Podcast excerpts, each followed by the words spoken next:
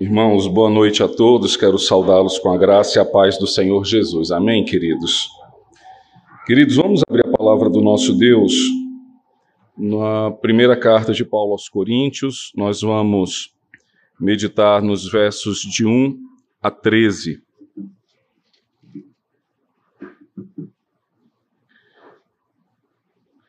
Primeira carta de Paulo aos Coríntios, nós vamos meditar nos versos de 1 a 13, mesmo assentados como estão os irmãos, mas com toda a atenção e reverência à palavra do nosso Deus, irmãos. Estejamos atentos ao que ela nos diz. Ora, irmãos, não quero que ignoreis que nossos pais estiveram todos sob a nuvem e todos passaram pelo mar, tendo sido todos batizados assim na nuvem como no mar, com respeito a Moisés Todos eles comeram de um só manjar espiritual e todos beberam da mesma fonte espiritual, porque bebiam de uma pedra espiritual que os seguia, e a pedra era Cristo. Entretanto, Deus não se agradou da maioria deles, razão porque ficaram prostrados no deserto. Ora, estas coisas se tornaram exemplos para nós, a fim de que não cobicemos as coisas más como eles cobiçaram. Não vos façais, pois, idólatras, como algum deles, porquanto está escrito: O povo assentou-se para comer e beber, e levantou-se para divertir-se. E não pratiquemos imoralidade como alguns deles o fizeram e caíram, num só dia, vinte e três mil. Não ponhamos o Senhor à prova, como alguns deles já fizeram, e pereceram pelas mordeduras das serpentes.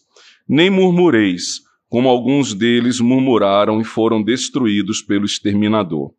Estas coisas lhes sobrevieram como exemplos e foram escritas para advertência nossa, de nós outros sobre quem os fins dos séculos têm chegado. Aquele, pois, que pensa estar em pé, veja que não caia. Não vos sobreveio tentação que não fosse humana, mas Deus é fiel e não permitirá que sejais tentados além das vossas forças. Pelo contrário, juntamente com a tentação, vos proverá livramento, de sorte a que possais suportar. Vamos orar, irmãos. Senhor nosso Deus e Pai bendito, nós rogamos a Ti, Senhor, a iluminação, a, a, a operação do Teu Espírito sobre nossa mente, sobre nossos corações. Dá-nos a graça, Senhor, de sermos exortados e admoestados pela tua palavra, que a nossa vida, Senhor, seja medida e que seja, ó Deus, encontrada, Pai, eh, de modo em que possamos nos perceber caminhando à luz da tua palavra. Livra-nos, ó Deus, dos enganos, livra-nos, ó Deus, das nossas próprias ah, cobiças e tentações e dá-nos, ó Deus, o desejo de crescermos em santidade e em maturidade de vida na tua presença. É o que nós te suplicamos, ó Pai, em nome de Cristo Jesus. Amém.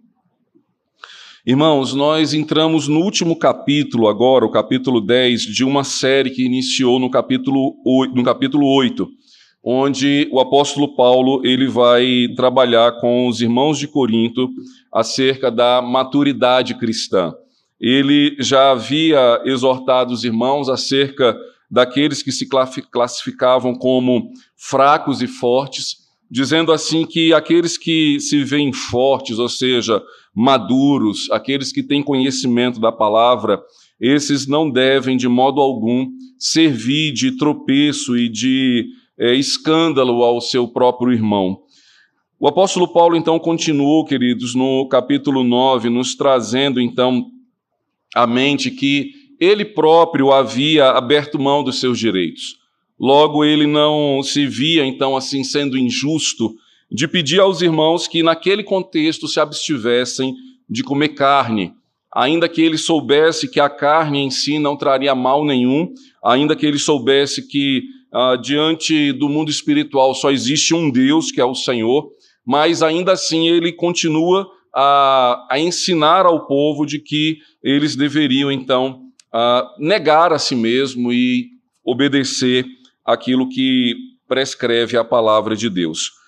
Tendo isso em mente, o apóstolo Paulo ele vai concluir, queridos, esse raciocínio de que os mais fortes, ou seja, os mais maduros, os mais antigos, aqueles que têm, de certa forma, um conhecimento bíblico, uma história mais longeva dentro da igreja, ele vai, é, de certa forma, trazer uma, uma exortação e uma advertência a esses irmãos que, de alguma forma, estão cheios de si, é, sem perceber, estão caminhando na sua própria vaidade, na sua própria presunção e não dando ouvidos à, à, à exortação da palavra de Deus, nem tampouco a, da liderança da igreja, no caso aqui, o próprio apóstolo Paulo. Então, observe que do verso 1 até o verso número 5 da leitura que nós fizemos, o apóstolo Paulo ele vai trazer um argumento do Antigo Testamento de que é, o crente não pode, em hipótese alguma,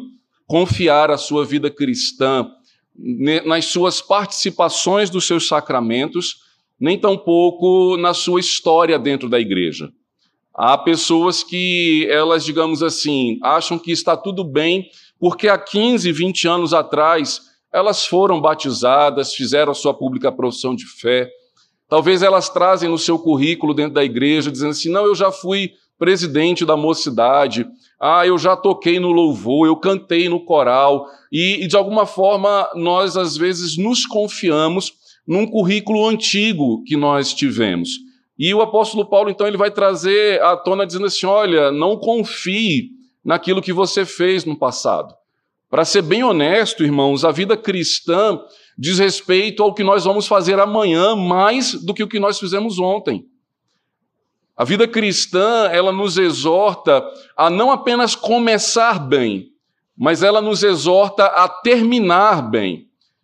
A vida cristã, ela é um, um, um ensaio e, e uma diretriz de como morrer na salvação, de como morrer em Cristo. A vida cristã, mais do que nos ensinar a ter uma boa vida, uma vida saudável, uma vida madura, a vida cristã, ela vem a nos exortar e nos ensinar a como morrer em paz, a como morrer em Cristo, a como terminar bem. E aí, veja comigo o que ele vai dizer logo no primeiro verso.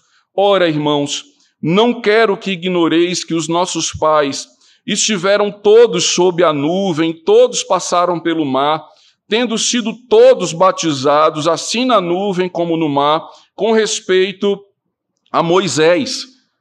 Todos eles comeram de um só manjar espiritual e beberam da mesma fonte espiritual, porque bebiam de uma pedra espiritual que os seguia, e a pedra era Cristo. Veja, observe comigo que não é, é, por acaso que o apóstolo Paulo, quando ele fala do, da, da antiga aliança, do povo da antiga aliança, ou seja, do Israel que saiu do Egito, ele faz questão de mencionar todos.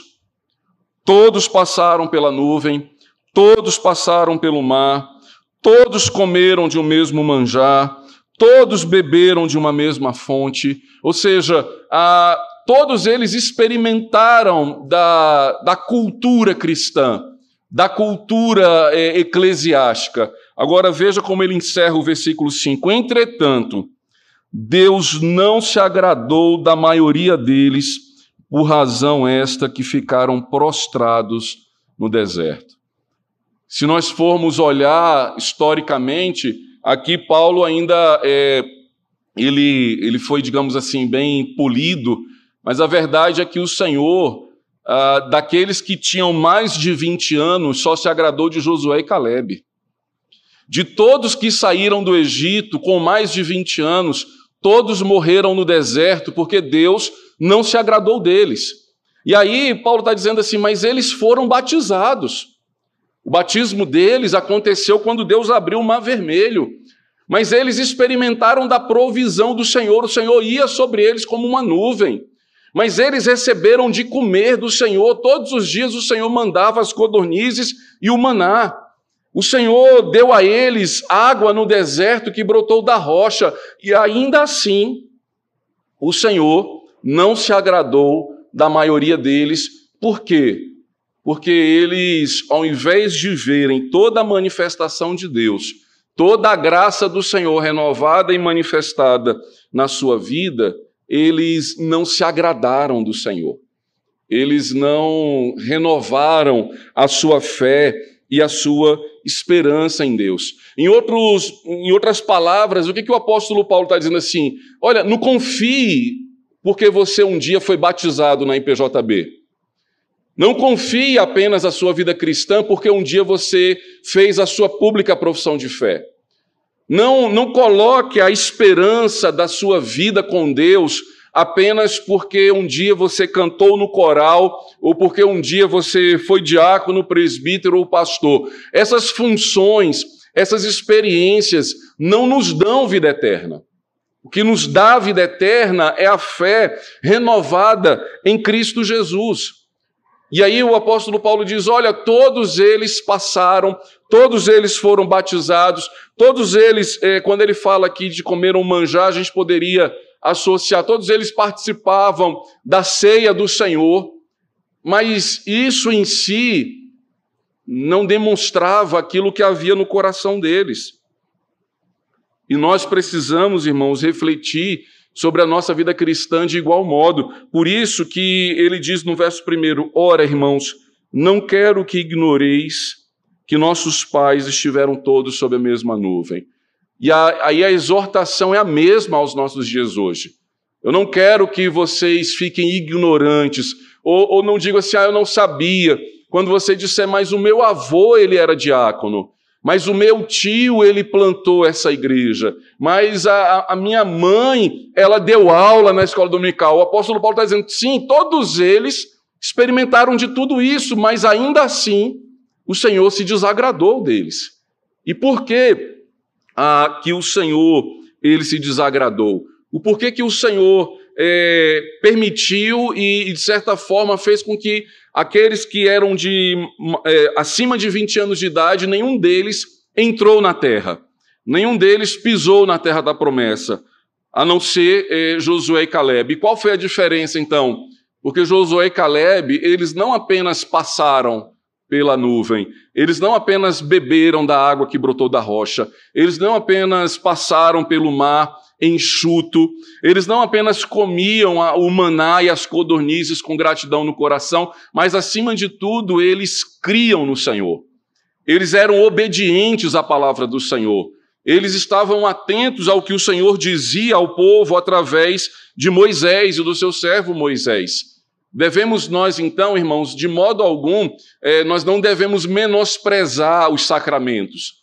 Não é dizer assim, ah, então tudo bem, eh, já que batismo não salva, eu não preciso ser batizado, já que participar da ceia do Senhor não salva, eu não preciso participar da ceia. Não, veja, Josué e Caleb e aqueles que eram menor de 20 anos de idade participaram de tudo isso, mas eles creram no Senhor, eles esperaram no Senhor. Então, a partir do verso de número 6 até o verso de número 7, eu quero é, compartilhar com os irmãos aquilo que o apóstolo Paulo pontuou, que fez com que o povo da antiga aliança é, atraísse o desagrado de Deus. E, de certa medida, o apóstolo Paulo ele está percebendo isso na igreja de Corinto. Está dizendo assim: olha, não pense que a igreja de Corinto é diferente do Israel que saiu do Egito. Não pense eh, nós que os irmãos, a igreja presbiteriana do Jardim Botânico é diferente da igreja de Corinto e que é diferente do povo que saiu do Egito. Todos nós somos feitos da, da mesma natureza e temos sido chamados a essa mesma experiência.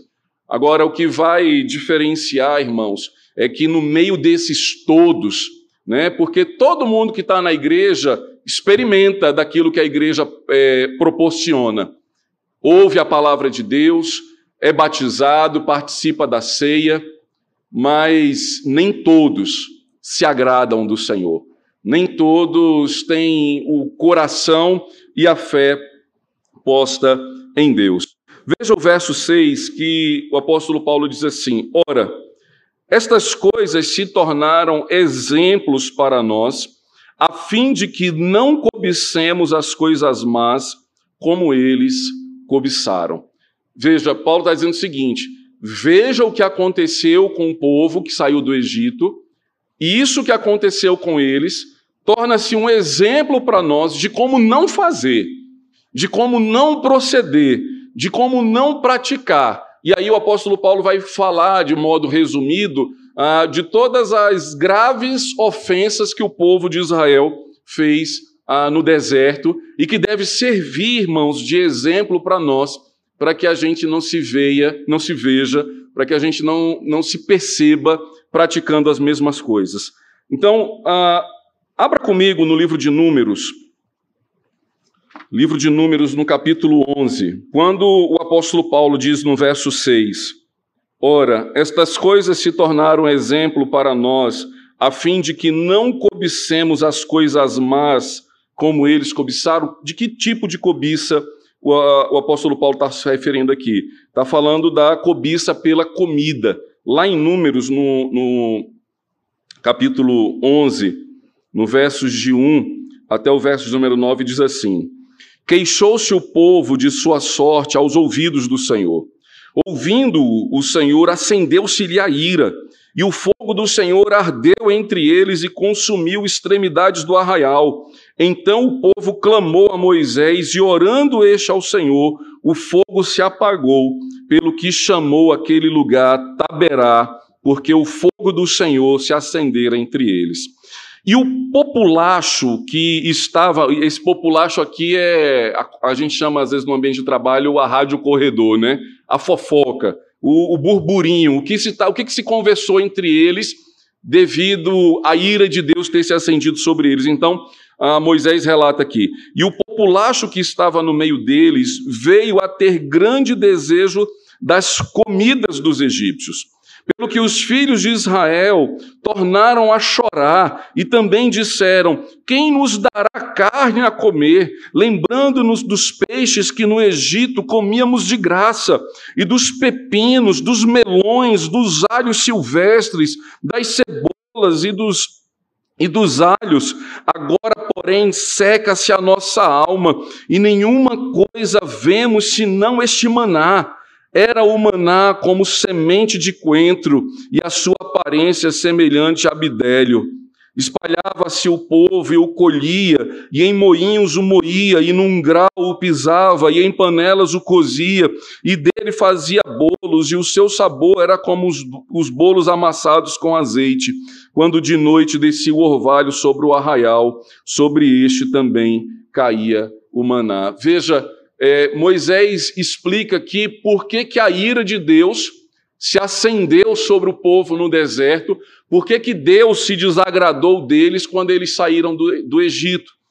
Em outras palavras, você está falando assim, nossa, pastor, então Deus tirou por uma questão de cardápio, né? porque é, eles estavam com saudade das cebolas, dos melões, né? e, e parecem ser, digamos assim, um cardápio tão, tão saudável. Não, o problema não era o cardápio. O problema era da mão de quem eles queriam receber a comida. Veja que quando o Senhor envia o maná, e tem gente que pensa assim que o maná é, era só um tipo de comida, veja que o próprio Moisés diz: olha, do maná eles faziam cozido, do maná eles faziam bolo, do maná eles faziam outros quitutes para o qual eles poderiam comer. Mas eles estavam mesmo, era com saudade da vida de escravo. É mais ou menos quando a gente está na igreja e fica assim, poxa, bom mesmo era quando eu não era crente. Bom mesmo, ah, se eu não pudesse, se eu não fosse cristão hoje, eu com certeza estaria na Sapucaí. Estaria desfilando ah, naqueles carros alegóricos. Ah, que saudade de encher a cara, de beber, cair, levantar. É essa a saudade que eles estavam dizendo. Eles estavam com saudade da vida que tinham no Egito. Quando na verdade Deus disse assim: Olha, eu livrei vocês de lá, eu tirei vocês da casa de servidão. Logo, vocês estão com a expectativa de voltar a comer a comida da cadeia, a voltar a comer a comida da prisão, a comida que exemplificava a vida de pecado e de transgressão que, que representava o Egito. Então perceba que ah, em algum momento muitos que saíram do Egito não tinham o seu coração convertido, não tinham o seu coração grato.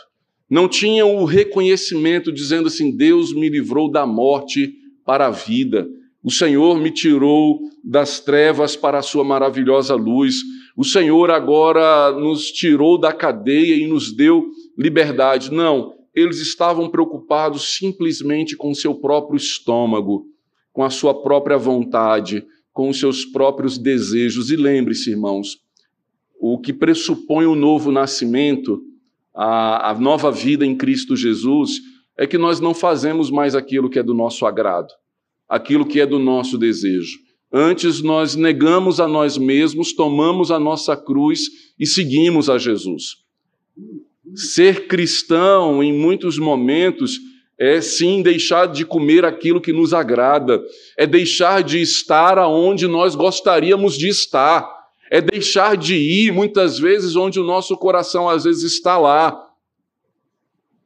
Eu brinco dizendo que um dos livramentos que Deus me trouxe para Brasília é porque no domingo que tivesse jogo do Náutico, o coração podia ficar dividido. Tem que ir para a igreja porque eu sou pastor, mas puxa, o Náutico está jogando nos aflitos. E aí eu acredito que Deus resolveu isso. Eu não vou deixar você ficar cobiçando a vida passada, a vida antiga. Vá para longe, para não ter perigo de você querer ir para o estádio de futebol na hora do culto, de você estar na presença do Senhor. O Senhor nos livra, irmãos. O Senhor nos dá a sua graça para que nós possamos olhar a nossa vida hoje como libertos. E ainda que a gente diga assim, mas é esse maná, esse é o maná que vem do céu. Esse é o pão vivo que desceu do céu. Além disso, veja o versículo de número 7, o apóstolo Paulo ele diz: Não vos façais, pois, idólatras, como alguns deles, porquanto está escrito: O povo assentou-se para comer e beber, e levantou-se para divertir-se. E quando ah, o apóstolo Paulo ele fala disso, ele está lembrando do episódio do bezerro de ouro. Volte comigo agora em Êxodo, capítulo de número 32. Nós não vamos ler ele todo, é um texto bastante longo, mas eu quero mostrar alguns versos para os irmãos desse texto. Êxodo capítulo 32. Vamos ver pelo menos os versos 4, o 6 e o 19, que diz assim: Este, recebendo-as das suas mãos, trabalhou o ouro com um buril e fez dele um bezerro fundido. Então disseram: São estes, ó Israel, os teus deuses que te tiraram da terra do Egito.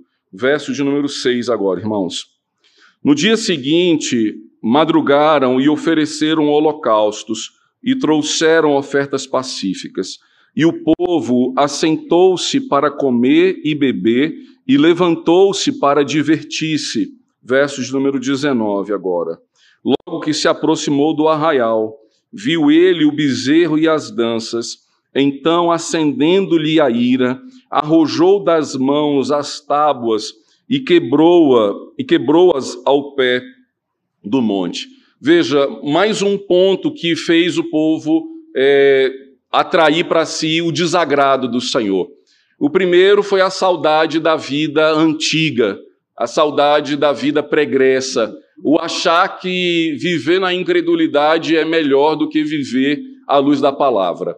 A segunda coisa que nós vemos aqui no verso 7, o apóstolo Paulo falando assim: Não vos façais, pois, idólatras, ele atribui agora a um ponto da adoração.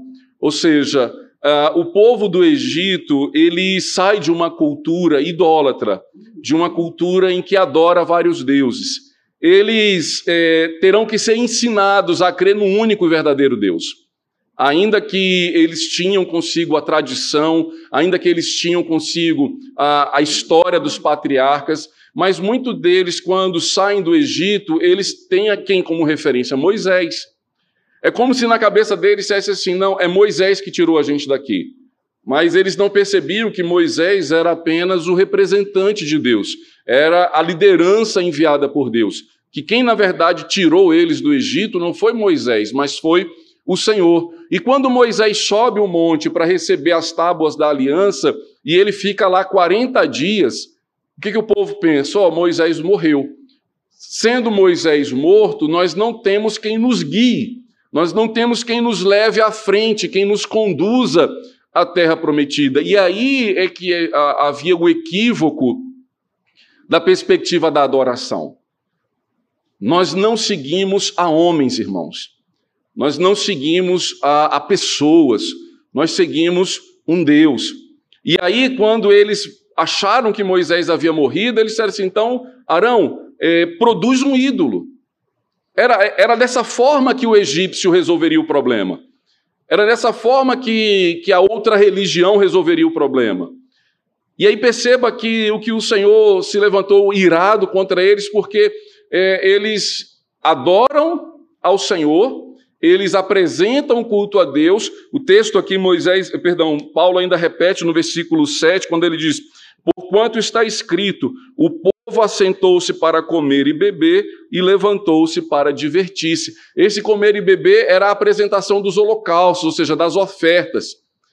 É mais ou menos o seguinte: a gente vem para a igreja, a gente adora ao Senhor, mas depois do culto só Deus sabe o que acontece, e queira só Deus saber. Não tem associação nenhuma. Se eu estou adorando ao Deus vivo agora, não sei quem eu vou adorar quando eu passar por aquela porta.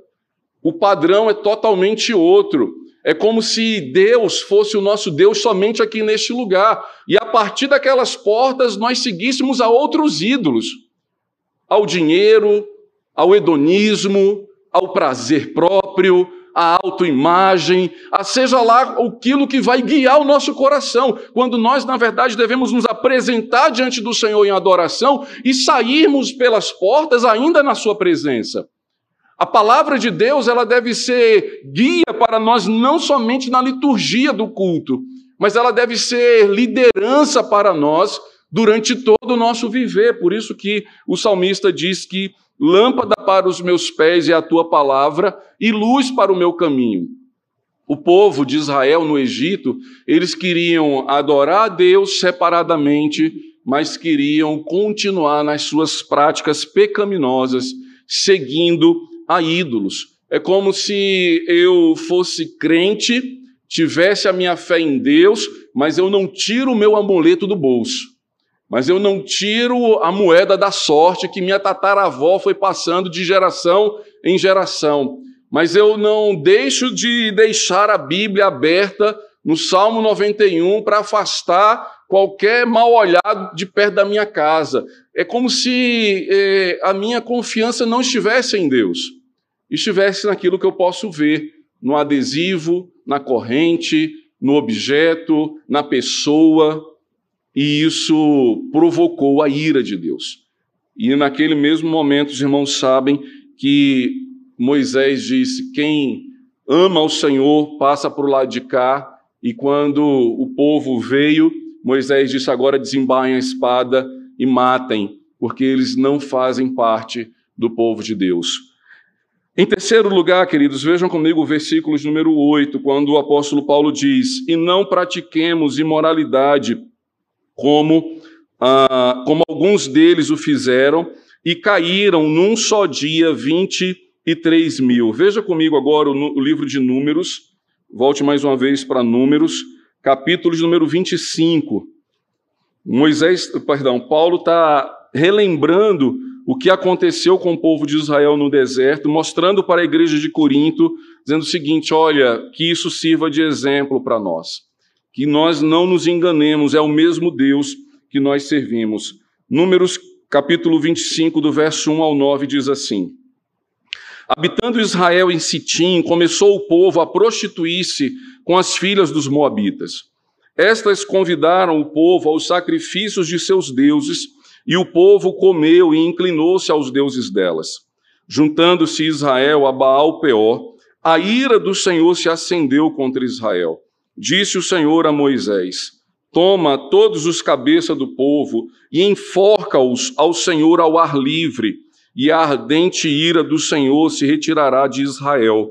Então Moisés disse aos juízes de Israel: Cada um mate os homens de sua tribo que se juntaram a Baal Peor. Eis que um homem, um, um, homem dos filhos de Israel veio e trouxe a seus irmãos o um midianita perante os olhos de Moisés e de toda a congregação dos filhos de Israel, enquanto eles choravam diante da tenda da congregação. Vendo isso, Finéias, filho de Eleazar, o filho de Arão, o sacerdote, levantou-se do meio da, da congregação e, pegando uma lança, foi após o homem israelita até o interior da tenda e os atravessou ao homem israelita e à mulher, e a ambos pelo ventre. Então a praga cessou sobre os filhos de Israel, os que, os que morreram da praga foram vinte e quatro mil.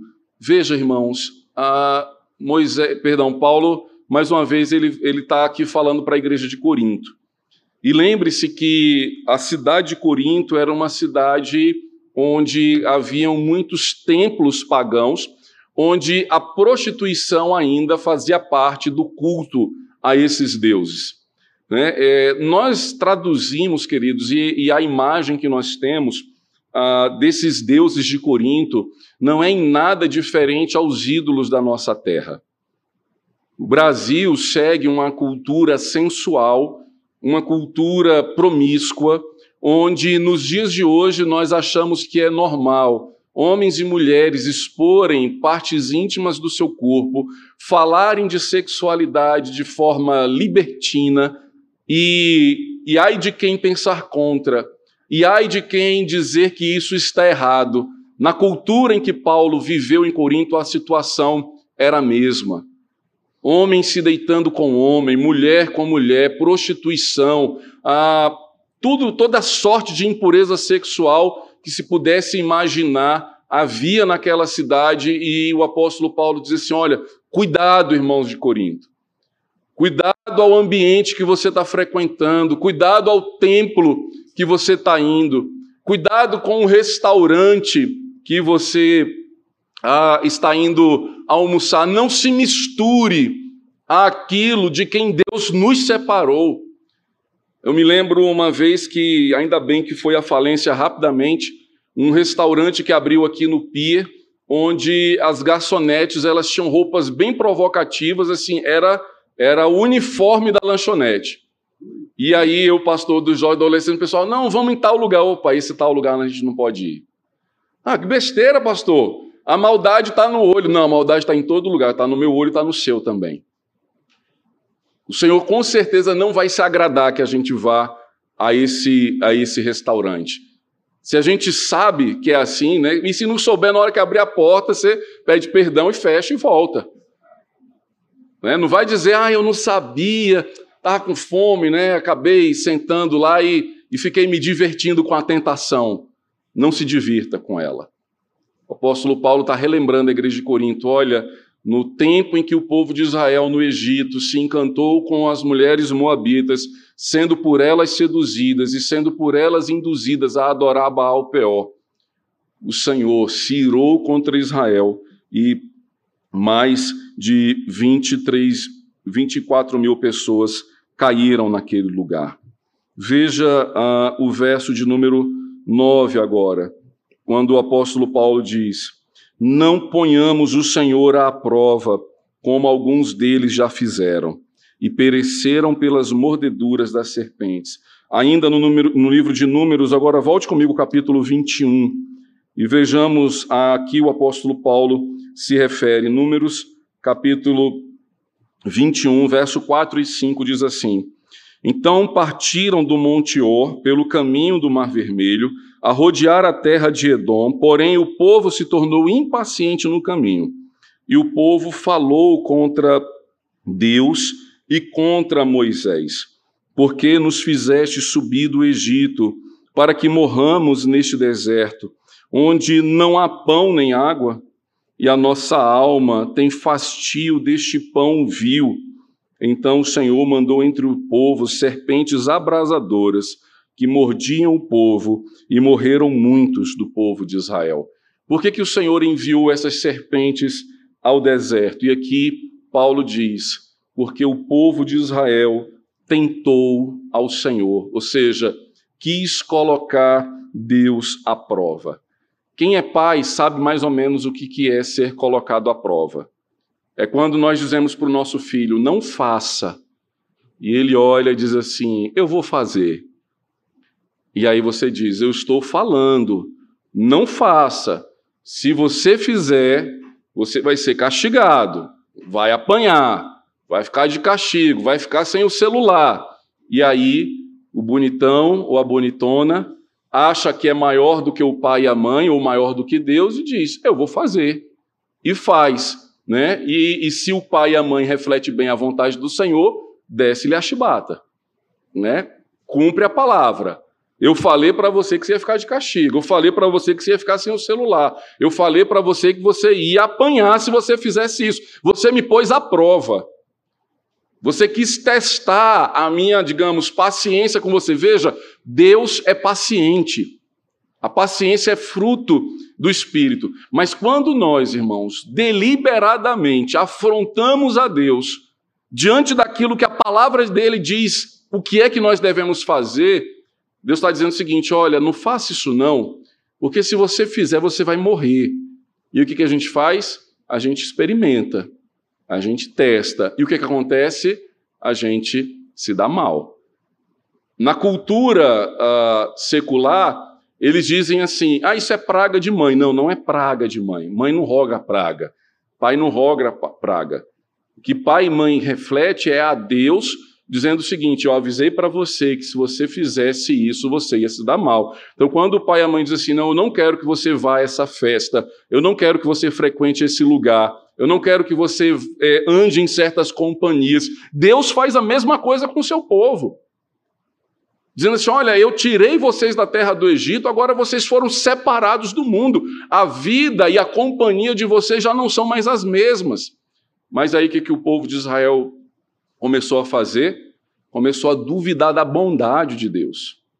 Começou a olhar para aquilo que era reflexo da bondade de Deus e começou a, a murmurar começou a achar ruim. Começou a dizer assim: será que Deus é bom mesmo? Será que Deus realmente salva? Né? Tem crente que fica é, caindo no conto do vigário da, daquele desenho da caverna do, do dragão.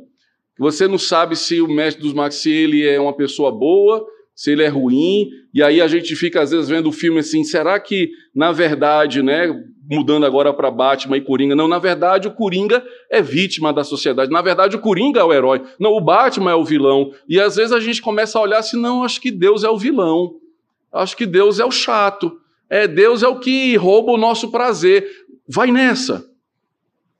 Já estou avisando, o final não vai ser bom.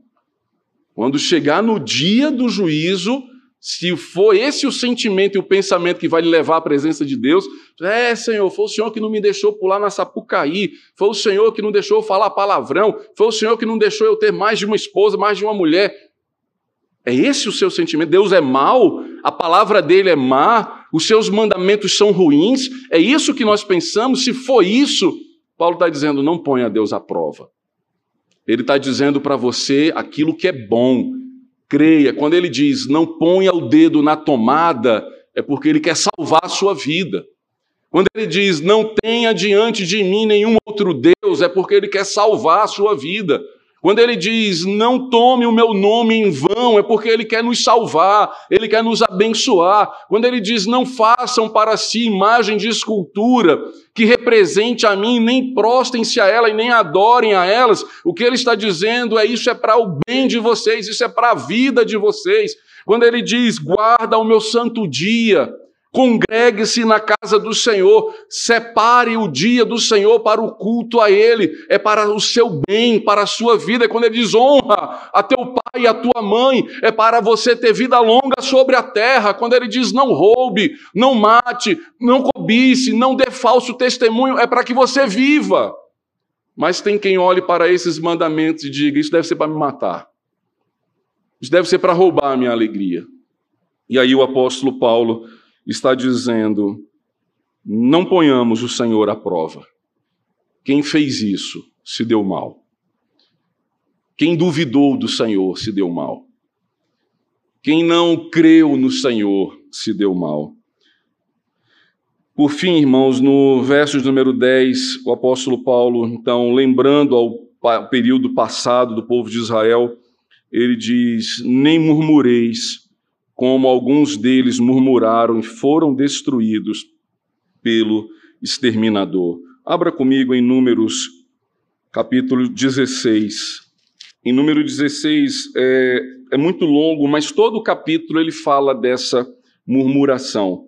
E eu quero ler apenas o verso de número 20 até o verso de número 30 que diz assim: Disse o Senhor a Moisés e a Arão: Apartai-vos do meio desta congregação, e eu os consumirei no momento. Mas eles se prostraram sobre o seu rosto e disseram: Ó oh Deus, autor e conservador de toda a vida, acaso por pecar um só homem indignar-se-ás contra toda esta congregação? Respondeu o Senhor a Moisés: Fala a toda esta congregação, dizendo: Levantai-vos do redor da habitação de Corá, Datã e Abirão. Então se levantou Moisés e foi a Datã e Abirão, e após ele foram os anciãos de Israel. E disse à congregação: Desviai-vos, peço-vos, das tendas destes homens perversos, e não toqueis nada do que é seu para que não sejais arrebatados em todos os seus pecados. Levantaram-se, pois, do redor da habitação de Corá, Datã e Abirão, e Datã e Abirão saíram e supuseram a porta da sua tenda juntamente com as suas mulheres, seus filhos e suas crianças. Então disse Moisés: Nisto conhecereis que o Senhor me enviou a realizar todas estas obras que não procedem de mim mesmo se morrerem estes, como todos os homens morrem, e se, e se forem visitados por qualquer castigo, como se dá com todos os homens, então não sou eu enviado do Senhor.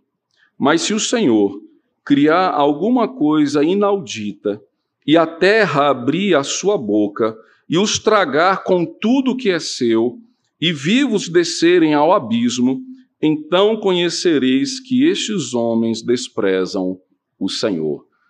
Essa história, irmãos, é aquele momento em que esses líderes, né, que eram é, líderes até então, eles se rebelam contra a liderança de Moisés e Arão.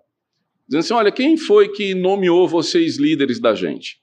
Quem disse que o povo tem que seguir vocês? E aí, é, essa palavra de rebelião começou a encantar o ouvido dos outros. E começou então a seduzir outros irmãos, e eles começaram o quê? A murmurar da liderança de Moisés e Arão. E aí, Deus, então, a, a partir aqui do verso número 20, Deus disse: Moisés, eu vou resolver isso, eu vou sair daí do meio desse povo, né? É, eu vou matar todos eles. Né? E aí Moisés disse: Senhor, o Senhor é misericordioso. Né? Por causa desses que estão falando mal, fofocando, vai matar todo o povo. E aí Deus, em sua compaixão, diz: então exorta ao povo a não dar ouvidos a esses falsos líderes que estão levantando contenda dentro da igreja, dentro do povo de Deus. Veja como que isso, irmãos, se assemelha de modo que na igreja de Corinto, o que, que eles estavam dizendo? Eu sou de Paulo, eu sou de Apolo, eu sou de Pedro. De, de certa forma, eles estão dizendo assim: Paulo não é apóstolo, Paulo não é o nosso líder, Paulo não tem nem que pregar aqui, Paulo não tem que participar de nada, e Paulo aqui está exortando a eles como Moisés fez. Diz assim: Senhor, não, não, não acaba com essa igreja, não. Foi o Senhor mesmo que me enviou para Corinto, foi debaixo de, de muito sofrimento que eu plantei essa igreja. E com amor pastoral, agora ele diz assim: irmãos, não murmurem. E aqui não é o reclamar da dor de dente, é o não murmurar para com os irmãos da igreja. Serei eu alguém que levanta contenda contra outro irmão?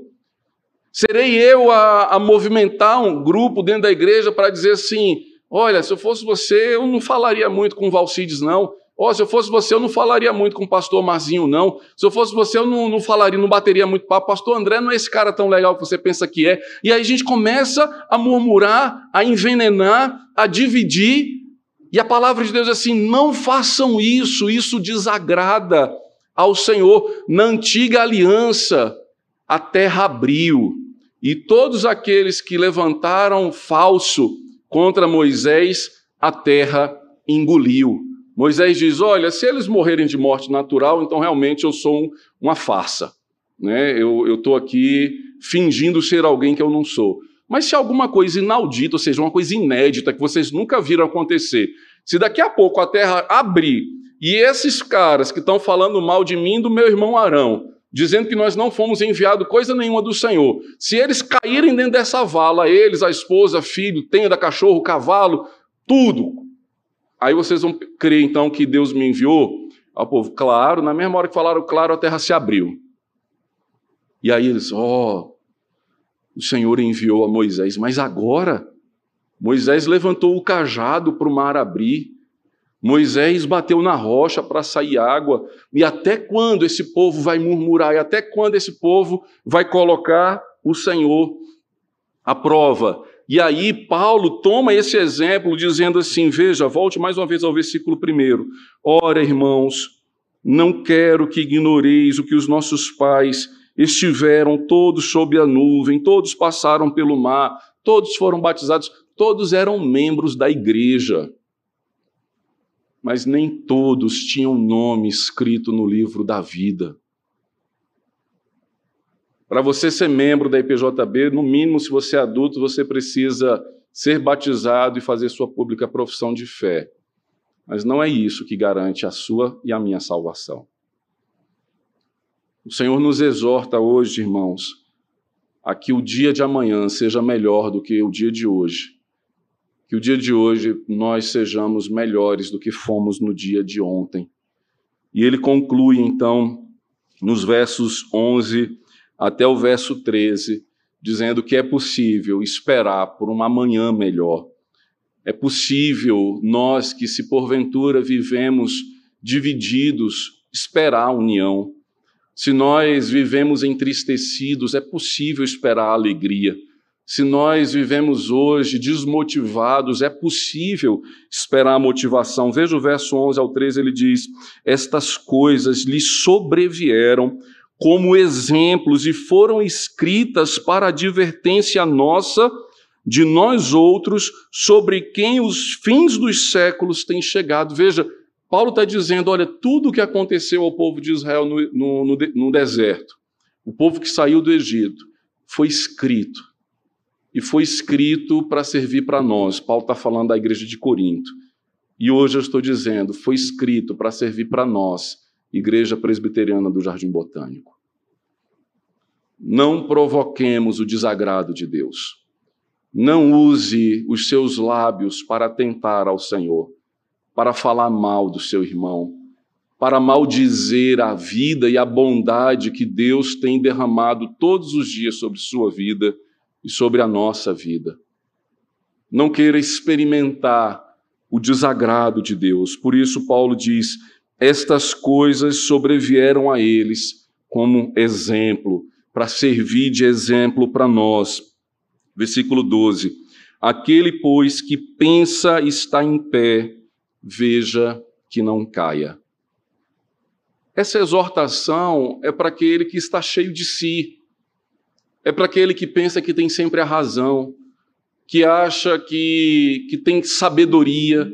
Paulo mesmo confronta a igreja de Corinto, dizendo: Olha, eu não fui até vocês com sabedoria humana, eu não fui até vocês imbuído de filosofia, pedagogia, ah, astronomia. Eu fui a vocês com o poder do evangelho. A igreja ela é medida e ela é sustentada pelo poder do evangelho. Quem pensa estar em pé é quem acha que pode tentar ao Senhor. É quem acha que pode lançar falso testemunho contra o seu irmão. É quem acha que pode diminuir o papel do líder e da liderança no meio do povo de Deus. E aí então o apóstolo Paulo ele lança essa exortação: não pense, ah, aquele pois que está em pé, veja que não caia, não tropecemos, irmãos, na nossa própria vaidade, não tropecemos na nossa própria vanglória. E aí ele conclui então dizendo: não vos sobreveio tentação que não fosse humana. Em outras palavras, ele está dizendo: o que nós sofremos, todo mundo sofre. Nós não sofremos nada extraordinário. Todo sofrimento que nós passamos seja desemprego, enfermidade, crise conjugal, desunião, tudo isso acontece em todo lugar. E aí Paulo está dizendo, vai acontecer entre nós. Isso vai, infelizmente, nos tocar. Mas qual que é a, a pastoral, né? O, o, a exortação e a esperança que ele nos lança? Ele conclui então dizendo: Mas Deus é fiel e não permitirá que sejais tentado além das vossas forças. Pelo contrário, juntamente com a tentação, vos proverá livramento, de sorte que a possais suportar. Quem que você acha que na Bíblia sofreu mais? Você acha que o rei Davi sofreu? Que Salomão sofreu? Samuel, o profeta Samuel sofreu? Podemos pensar que o profeta Elias sofreu demais, o profeta Jonas. Ambos demonstram experimentar uma depressão. Elias entra na caverna, acha que a vida perdeu o sentido. Deus tem que ir à porta da caverna e dizer: Elias, o que você está fazendo aí? Ah, Senhor, todos os profetas morreram, só restou eu. Todo o teu povo foi embora, estou sozinho no mundo. Você já teve essa sensação assim de uma solidão e de um andar solitário que parece que ninguém lhe percebe, que ninguém vê a sua dor, que ninguém compreende a sua angústia. Eu posso lhe dizer: ninguém mais na Bíblia sofreu do que Jesus. E ainda assim Jesus suportou. Mas aí você pode pensar, mas pastor, Jesus era Deus, ele tinha como suportar. Então vamos falar dos outros. Elias também suportou. Davi também suportou. Salomão suportou. Elias suportou. E até hoje você tem suportado, ou você está aqui hoje sem nunca ter sofrido sem nunca ter ficado angustiado, sem nunca ter chorado uma madrugada inteira, ou você nunca levou um susto com um exame que você fez, ou você nunca sofreu por amor não correspondido, isso aí com certeza. Quem nunca sofreu? Todos nós sofremos. Olhamos para Jó, Deus permite que Satanás vá lá e toque na vida e no corpo dele mas ao mesmo tempo Deus deu livramento a Jó. No final de tudo, ele suportou. No final de tudo, ele disse: Eu antes te conhecia de ouvir falar, mas agora os meus olhos te veem. Ou seja, as lutas, as dores, as divergências, a crise que nós passamos hoje não é razão e não é motivo para maldizermos o Senhor não é motivo para acharmos que Deus não é bondoso, que Deus não olha para nós, que Deus não se preocupa com a nossa vida. Ele está sempre com os olhos postos sobre nós. Por isso que, no final do capítulo 9, o apóstolo Paulo ele associa a vida cristã dizendo o seguinte: olha, é uma corrida, todos correm. Quando o tiro é dado, todos saem na largada. Mas Paulo não está preocupando com quem saiu na largada. Ele quer saber quem alcançou o prêmio. Ele diz: corra de tal modo que você alcance o prêmio. E o nosso prêmio, irmãos, não é o dia em que nós fomos batizados. O dia do acampamento que nós levantamos a mão e dissemos: Eu quero andar com Jesus. O dia do prêmio é o dia de amanhã que nós vamos andar com Deus, o dia de depois de amanhã que nós vamos andar com o Senhor, e vamos andar com o Senhor, e vamos continuar correndo essa corrida, e vamos continuar perseverantes na vida cristã, até que o Senhor nos chame e a gente então passe a linha de chegada. E Ele nos dê o prêmio, a coroa da vida, dizendo: Vinde, bendito de meu Pai. Entra nesse pódio, sobe nesta mansão, na casa que está preparada para você desde antes a fundação do mundo. Mas a nossa esperança tem que estar no porvir.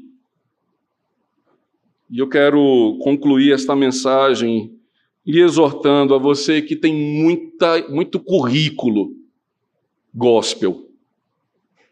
Você que né, for fazer aí o currículo da vida cristã, convertido no ano tal. Olha, pastor, não foi qualquer igreja, não, foi na Assembleia de Deus. Conversão de verdade, nessas conversões de presbiteriano que ninguém às vezes nunca sabe que o cara converteu. Trabalhei em ministério tal, ministério tal, ministério tal, li todos esses livros, fiz todos esses cursos. Universidade da Família eu já dou aula. Não quero saber o que eu e você fizemos até ontem, até hoje, até agora. Todos passaram pelo batismo. Todos viram a nuvem. Todos comeram do pão e beberam do cálice. O apóstolo Paulo então pergunta: Você vai alcançar o prêmio? E aí ele diz: Se você murmurar, ficar com saudade da vida pregressa, se você ficar chateado com o carro que você está andando, com a casa onde você mora, com a comida que você come, achando que Deus não foi bondoso com você, porque você já jogou na mega tantas vezes e nunca ganhou. E ele diz: Ah, ele, ele não olha para mim. O Senhor quer, queridos, que nós tenhamos o nosso coração grato a Ele por tudo que nós temos. A diferença é que Josué e Caleb, quando eles atravessaram o deserto, ao invés de focar no problema, na, na intriga, na fofoquinha, no desagrado, no quem está comigo e quem não está comigo, eles focaram os olhos no Senhor. Por isso que o apóstolo Paulo ele também vai chegar a dizer: colocando os olhos no Autor e Consumador da nossa fé, prossigamos, irmãos, para alcançarmos o prêmio da soberana vocação que está em Cristo Jesus, o nosso Senhor. Eu não sei o que você fez até ontem, mas eu digo: há vagas para trabalhar. Né? Como eu reuni hoje com a junta, pastor André, tem vaga ali na mesa de som, tem vaga no louvor, tem vaga para professor, para visitador, tem vaga para tudo que Deus lhe capacitou a fazer aqui. Heavy Hood já jubilou e continua servindo, né, Heavy Hood? Olha o exemplo do passado. Passado presente, né, Hood? Que eu estou mais acabado do que o senhor. Queridos, vamos orar agradecendo a Deus e bendizendo o nome do Senhor. Não por aquilo que nós fizemos ontem, mas pelo que estamos dispostos a fazer no dia de amanhã. Vamos nos colocar de pé. Santo e eterno Deus, nós ouvimos o testemunho da tua palavra, Senhor, que nos lembrou o que aconteceu ao teu povo que saiu do Egito e que nos lembra também ao que aconteceu à igreja de Corinto. Que possamos, ó Deus, vermos todos esses exemplos e que o nosso coração e a nossa mente tema ao Senhor que tenhamos, ó Deus, outra atitude do que aqueles que participaram da nuvem, do mar, que viram tantos prodígios e milagres, daqueles que conviveram pessoalmente com os apóstolos que estiveram com o Senhor. A nós, ó Deus, temos a tua palavra e o teu espírito. E que por eles, ó Deus, nós venhamos a viver. Que o dia de amanhã, ó Deus, seja guiado pelo teu Espírito a falar ao nosso coração pela tua palavra, para que não venhamos a murmurar, para que não venhamos, ó Deus, a dar falso testemunho dos nossos irmãos, para que não venhamos, ó Pai, a cometer toda sorte de impureza e sermos agarrados e seduzidos pela sensualidade que há no mundo, para que não venhamos, ó Pai, a reclamar daquilo que vem das tuas dadivosas mãos. Dá-nos, ó Deus, um coração grato por tudo que temos e por tudo que somos. E dar-nos, ó Deus, motivação para amanhã te servirmos ainda mais do que te servimos até hoje. É o que nós te suplicamos, Pai, em nome de Cristo Jesus e que a graça do nosso Senhor e Salvador Jesus Cristo, o amor de Deus, o nosso bendito Pai, o poder, a comunhão e a consolação do Espírito Santo de Deus, seja sobre nossas vidas, irmãos, e sobre todo o Senhor desde agora como para todos sempre.